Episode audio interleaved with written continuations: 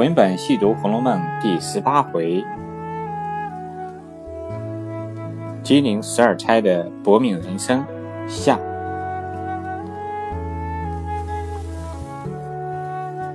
史湘云、妙玉、黄熙凤、贾巧、李婉、秦可卿的人生命运又如何呢？史湘云。是金陵四大家族中史家的千金小姐，是贾母的侄孙女。她乐观开朗、豁达豪爽、率直坦荡，表面上看似无忧无虑，实际上并不像看起来那样快乐。她虽为侯府千金，但从小父母双亡，在叔叔家，她一点儿也做不得主，却不时要做活到三更天。史湘云的人生也正如《红楼梦》第五曲的标题“乐中悲”所标明的那样，乐中含悲。快乐总是很快，而悲伤却总是那么漫长。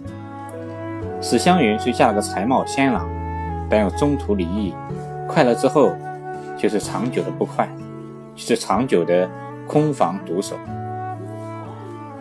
妙玉本是苏州人士，祖上也是仕宦之家。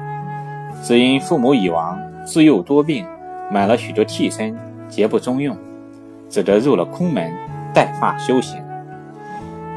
他住在大观园中的栊翠庵，依附犬门，受贾府供养。他气质美如兰，才华富比仙，但性格孤僻，自视甚高，且有洁癖。他虽以坎外人自居，但却并未了断尘缘，与坎外人。宝玉时有往来，就是这样一个好高过节之人，最终却落得深陷泥淖，不但不洁，反而落得一个风尘肮脏的结局。王熙凤，贾琏之妻，贾府实际的大管家，是男人不及其万一的一个人物，真正是脂粉队里的英雄。偌大的贾府，其实就他管理维持的。但枉费了一玄玄半世心，最终却落了个家亡人散、各奔腾的结局。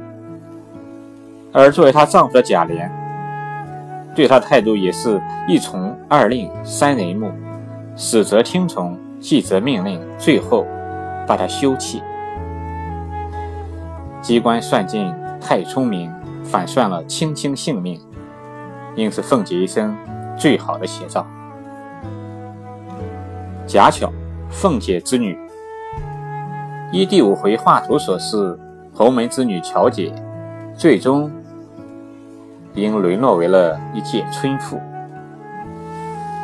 李纨，贾珠之妻，贾兰之母，年少守寡，虽居处于高梁金秀之中，竟如高木死灰一般。年轻的少妇在礼法的束缚之下。只能穷穷竭力，形影相吊。其内心的苦楚，谁人又能知道？不过是空留了一个贞妇烈女的虚名。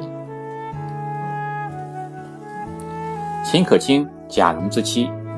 对秦可卿其人其死，都有不同的说法，皆因第五回图画、判词、曲之所暗示的内容，与后面章回所写有很大出入。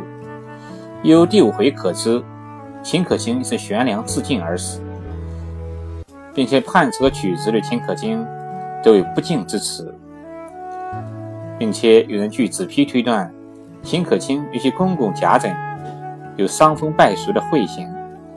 交大所骂爬灰的爬灰，即是二人乱伦之事。